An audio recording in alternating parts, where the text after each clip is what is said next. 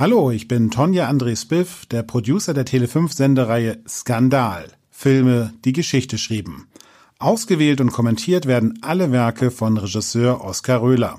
In diesem Podcast spricht er in jeder Folge mit Autor und Filmjournalist Joachim Bessing jeweils über einen Skandalfilm, über seine Bedeutung, seine Entstehung, die Darsteller und natürlich darüber, was an diesem Film denn skandalös ist. Jetzt geht es los. Viel Spaß beim Zuhören. Wünscht Tele5.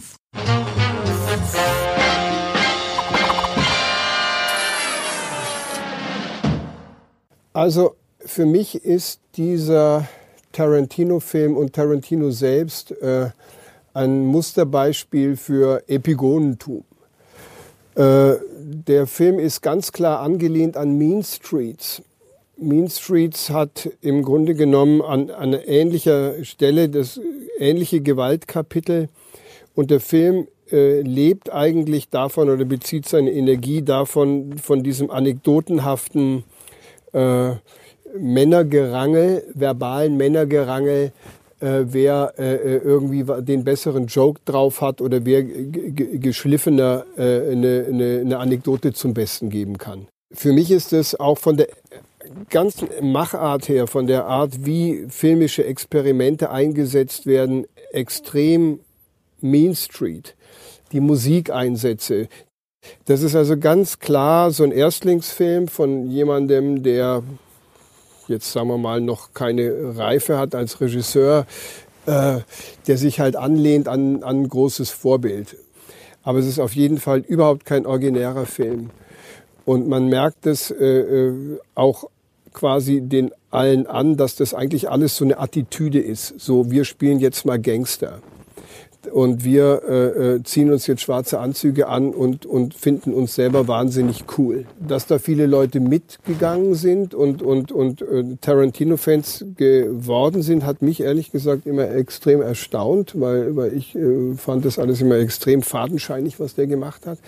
Aber andererseits muss man natürlich sagen, dass er äh, zumindest anders als andere, und das zeichnet seine Überlegenheit als Regisseur anderen gegenüber aus, nicht so einen reinen Küchenrealismus verfilmt, sondern dass er das Formale sucht. Er ist ein Regisseur der Form und der Ästhetik und, äh, und, und, und des Spiels mit den Genres.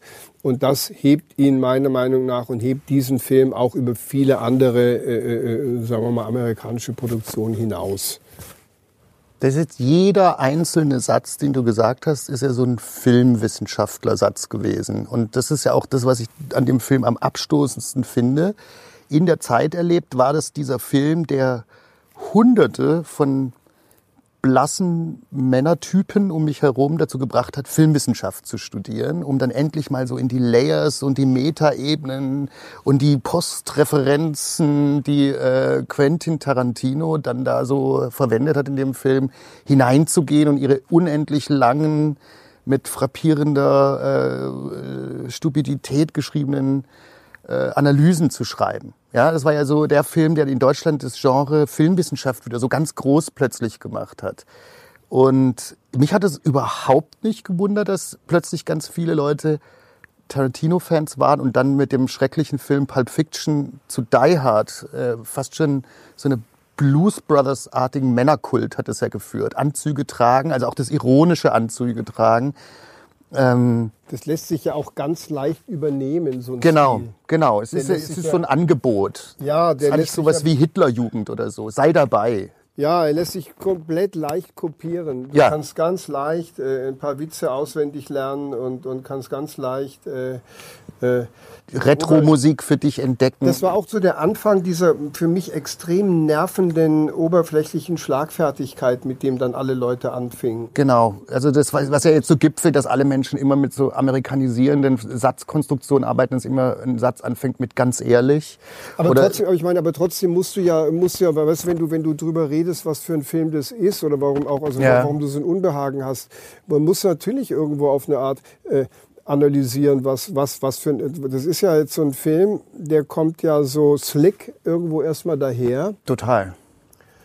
Und äh, ist natürlich vollkommener Eklektizismus. Er, er, hat, er ist nichts Eigenes. Es ist Godard, es ist Scorsese, es ist irgendwie äh, ähm, der Witzeerzähler, es ist äh, Dolce Gabbana äh, äh, Streetwear, schwarze Anzüge für 200 Dollar. Ähm, und es ist Gewalt.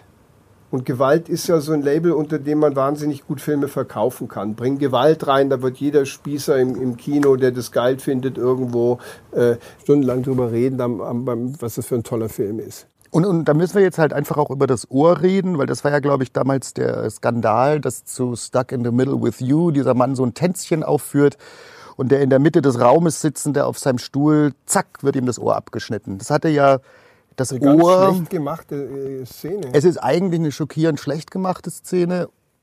Also es wird jemandem aus rein sadistischen Gründen eigentlich, wo, der, wo er gar nichts herausfinden kann, ein, ein Ohr abgeschnitten. Ohne jegliche Empathie für das Opfer, was ja eigentlich im Grunde man nicht bewerten muss, ob das gut oder richtig ist. Aber es wurde unheimlich, er in seinem schwarzen Anzug macht diesen geilen Song an und äh, sagt so, jetzt quäle ich dich mal und jetzt fange ich mal hiermit an und schneide dir jetzt erstmal dein scheiß Ohr ab. Mhm. So. Und egal was passiert, der Typ äh, liegt da in seinem Blut und brüllt und schreit und dann wird einfach noch ganz cool weitergetanzt und die Szene läppert und dehnt sich und dehnt sich unheimlich aus. Und der eigentliche Skandal war wahrscheinlich die Länge der Szene dass, das, dass das so lang äh, ausagiert wird, dieses Ohrabschneiden. Und das Sinnlose, glaube ich. Ich glaube, dass er schon einer der ersten war, der so jetzt nochmal wegen dieser B-Movies, so Splatter-Elemente in so einen Unterhaltungsfilm für die ganze Familie reingebracht hat. Ne? Also der einfach sagt, jetzt hier mal kurz Bauchschuss und dann zeigen wir immer wieder mal in der nächsten halben Stunde, dass der Typ immer noch nicht tot ist. Dauert ja beim Bauchschuss ewig lang, sehr schmerzhaft und so weiter. Solche Sachen hat er schon dann verwendet, um die eigentlich doch sehr konventionellen Filme dann so äh, bizarr zu machen, auch bizarr. Ja? Das ist im Grunde genommen eine, eine Bagatelle. Das hm. ist so, als würde jemand einen Kuchen anschneiden. Ja. Ob der jetzt einen Kuchen anschneidet oder ein Ohr abschneidet, das ist Tarantino egal. Ich glaube eher, dass, dass der in einer unglaublichen Künstlichkeit agiert. Es gibt gar kein soziales Umfeld oder es gibt gar keinen Grund, warum diese Sachen stattfinden. Hm. Das, das ist für mich der Punkt. Das ist, glaube ich, meiner Meinung so, dass er das ganz, dass man dem Regisseur so anspürt, dass er das selber total originell findet. Genau. Dass einem da in der Garage genau. übelst mitgespielt wird, ein Ohr abgeschnitten wird und dass er genau. selber quasi hinter der Kamera steht und dazu mitsteppt. Das ist es. Das ist das, man, worauf man ich hinaus so, möchte. Ja. Der ist genau so wie die Leute, die in seine Filme so gehen. Ist es. Oder, ja? oder wie die Leute, die vor der Kamera agieren. Ja. Der, der das mit dem Ohr macht, ist Tarantino. Ja. Und, und weil Tarantino, die Anzüge sind übrigens von Agnes B., weil er selber überhaupt noch nie einen Anzug hatte, hat er dann gesagt, die müssen alle in so Anzügen rumlaufen mit so Krawatten, das ist doch richtig cool. Weil er natürlich überhaupt keinen Style hat, ja, weil er halt immer irgendwie in so Dickies-Hosen mit so Slacker-Pullovern in der Videothek saß. Deshalb ist für ihn das Größte, was man überhaupt machen kann, wenn man mal 500 Dollar Budget hat für Klamotte, ist, die müssen Anzüge anhaben. Er hat natürlich später in Pulp Fiction ist er natürlich zu einem Meister der, der, der, der Stilisierung der Schauspieler geworden. Das muss man schon ihm zumindest zugute halten. Mhm. Der, der schwarze Irokese, der den ja, dann, ja. Äh, die, die, die Frisur und von, von, von ihr und, und die, wie, wie, wie, wie, wie dann äh, äh, ähm, na, Dings rüberkommt. Travolta. Äh, Travolta rüberkommt. Das ist schon, äh, da hat er sich halt entschieden, das zu machen, was er wirklich kann, nämlich zu versuchen, stylisch zu sein. Ja, ja klar, auch der Soundtrack ist ja gut, ne? mit Girl You Be a Woman Soon von Urge Overkill und so. Das sind schon alles richtig gute, richtige Entscheidungen. Es ist bloß in der Masse einfach sehr schwer verdaulich. Es ist wie so ein Käsefondue und danach noch so ein Raclette. David Lynch, äh, der auch bei anderen Filmen immer der Vorgänger war, hat das ja in äh, Blue Velvet mit dem Ohr sehr viel schöner gemacht. Da war das Ohr ja wirklich im Mittelpunkt. Das, das Ohr löst die ganze Katastrophe aus. Das Ohr liegt im äh, Gras, mikrokosmosartig, nähert sich die Kamera, sieht Ameisen, die auf dem Ohr rumkrabbeln. Du siehst die weißen Picket Fences, den blauen Himmel und dann beginnt dieser ganze Albtraum. Bei Tarantino fängt der Albtraum ja gar nicht erst an. Das ist ja gar kein Albtraum. Das ist von vornherein so ein komisches, artifizielles, männerbündlerisches Milieu, die da in ihren Anzügen rumsitzen, die ja diese seltsamen Brechtschen Namen tragen. Naja, aber es ist ja tatsächlich das, was Scorsese in zehn Filmen vorgekaut hat. Mhm. Scorsese hat ja nie was anderes gemacht, als mhm. seine Leute, äh, seine Italiener genialisch mit großer mhm. Geste durchs gesprochene Wort Dominanz auch ausüben zu lassen. Und auf diese ja. Dominanz, diese, diese verbale Dominanz folgte dann oft massive physische Gewalt und Dominanz. Die, oft, die, auch, diese, oft auch aus diesen Missverständnissen und Streitigkeiten heraus, die, die die Männer dann am Dresden oder sowas hatten. Genau, also dieser also, Ethos, der dann immer kommt, ja, so wie bei dieser einen Szene, wo Joe Pesci, glaube ich, in einem Casino dem anderen mit dem Kugelschreiber das Auge aussticht und die anderen gucken so zu, aber bei den Mean Streets zum Beispiel, ich glaube, dass diese Szene, wo diese Männer so in Slow Motion den Nachtclub reinkommen, Rolling Stones spielen, man sieht so die Nutten tanzen, das ist, glaube ich, so die, der Nukleus des Erweckungserlebnisses, religionsstiftende Erlebnis für Quentin Tarantino so gewesen. Genau. So was will ich auch machen. Und dazu muss man sich jetzt auch mal das Gesicht und die Physis von Quentin Tarantino angucken, mit Verlaub, das ist natürlich ein Mensch, der eigentlich so im sexuellen Game chancenlos ist. Das ist einer, hat ja immer behauptet, er wäre in so einer Videothek aufgewachsen, deshalb sei sein enzyklopädisches Wissen von B-Movies so groß. Wenn das stimmt, ja oder nein, aber auf jeden Fall ist es jemand, der hat eigentlich außerhalb von dem normalen äh, Flirten und so weiter stattgefunden. Dem blieb nur übrig, also so praktisch onanistisch Filme zu drehen, womit er andere Jungs, die auch so drauf sind, anlocken kann. Was mir auch frappanterweise aufgefallen ist, obwohl das vielleicht, ich weiß gar nicht warum, ich, ich, fand, ich fand, das waren unheimlich viele Referenzen an Godard-Filme auch drin. Mhm. Ich, für mich, mich hat der Film im Grunde genommen von der sagen wir mal, hat mich der Film auch an Außer Atem erinnert. Mhm im, also so als, als, als schlechte Kopie. Also aber es kommt da gar keine Frau drin vor. Nein, aber ich hatte so das Gefühl, er hat, er hat zu viel Godard-Filme gesehen. Mhm. Er hat, er hat die Attitüde, die, so dieses Rauchen. Naja, sagen wir mal, die Eleganz, die, die Eleganz der Montagetechnik, die, mhm. die, die, die mit einer unglaublichen Leichtfüßigkeit äh, über den Inhalt de, des eigentlich Erzählten hinweggeht. Mhm. Was bei Godard dann dazu führt, dass er eine wundervolle Liebesgeschichte erzählt, mhm. eben gerade wegen dieser flirrenden Leichtigkeit, die dann umso dramatischer zum Schluss endet. Und was bei Tarantino im Grunde genommen einfach so ein ganz banales Überspielen äh, des eigentlichen Inhalts, nämlich der Gewalt ist. Mhm. Die, die, die Gewalt als Inhalt, die wird serviert und hingestellt und, und, dann, wird, und, und, und dann wird dann wie um die, die heilige Kuh da drumherum getanzt. Ich habe den Eindruck, das ist eher die Gewalt bei Tarantino, es wird ja später in den Filmen noch viel extremer. Die werden ja eigentlich, was das angeht, immer plakativer. Diese Gewaltakte sind eigentlich genau wie diese Musik die er einsetzt. Ne?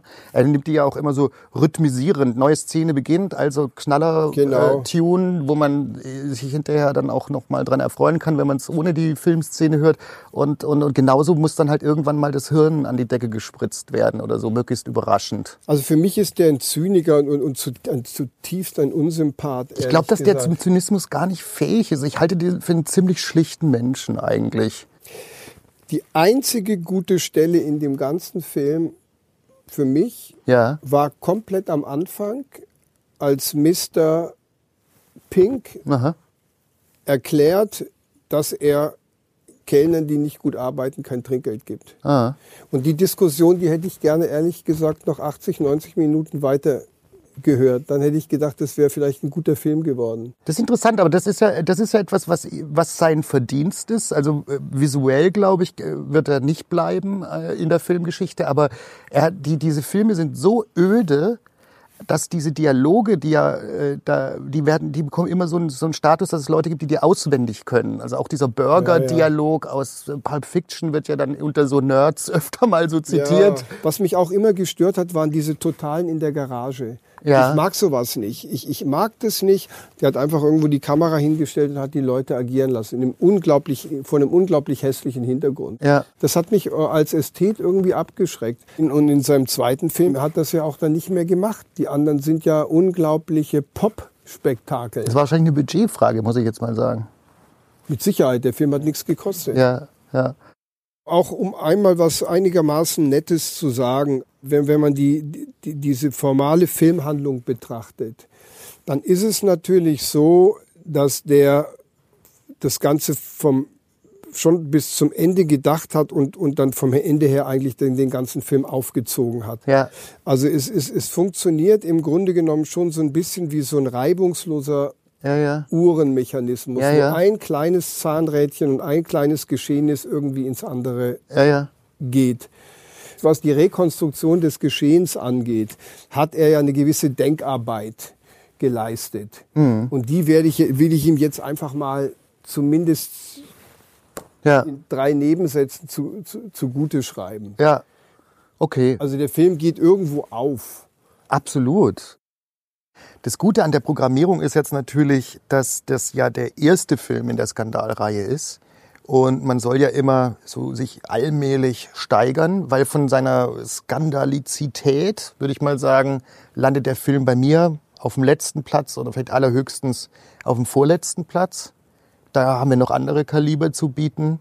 Aber er ist garantiert einer der besseren Filme, die ich gesehen habe. Also das möchte ich jetzt schon noch mal sagen. Es ist jetzt kein schlechter Film. Man amüsiert sich. Also man langweilt sich auch kein bisschen. Ja. Was ich dem Film zugute halte, der im Ranking ähnlich wie bei dir steht, äh, ist, dass ähm, er eine ganz nette Denkaufgabe ist. Wenn man in der Stimmung ist für sowas, kann man sich darauf einlassen. Total. Ist ein Sommerfilm, finde ich. Also es ist keiner, den ich mir jetzt im Winter angucken würde. Ist ein Sommer, ist ein eindeutig, ist so ein Film für die leichte, beschwingte Jahreszeit. Eine starke Elf mit Tendenz zu zwölf. Naja, für die zwölf habe ich noch was Spezielles im, im also die zwölf, die zwölf ist un, un, unausweichlich für mich, die steht unausweichlich fest. Du bist halt auch äh, Mr. Yellow. So ist es. Ich bin, ich bin prinzipientreu. Ich ändere die, Stra- die, die, die, die Hierarchie nicht mehr.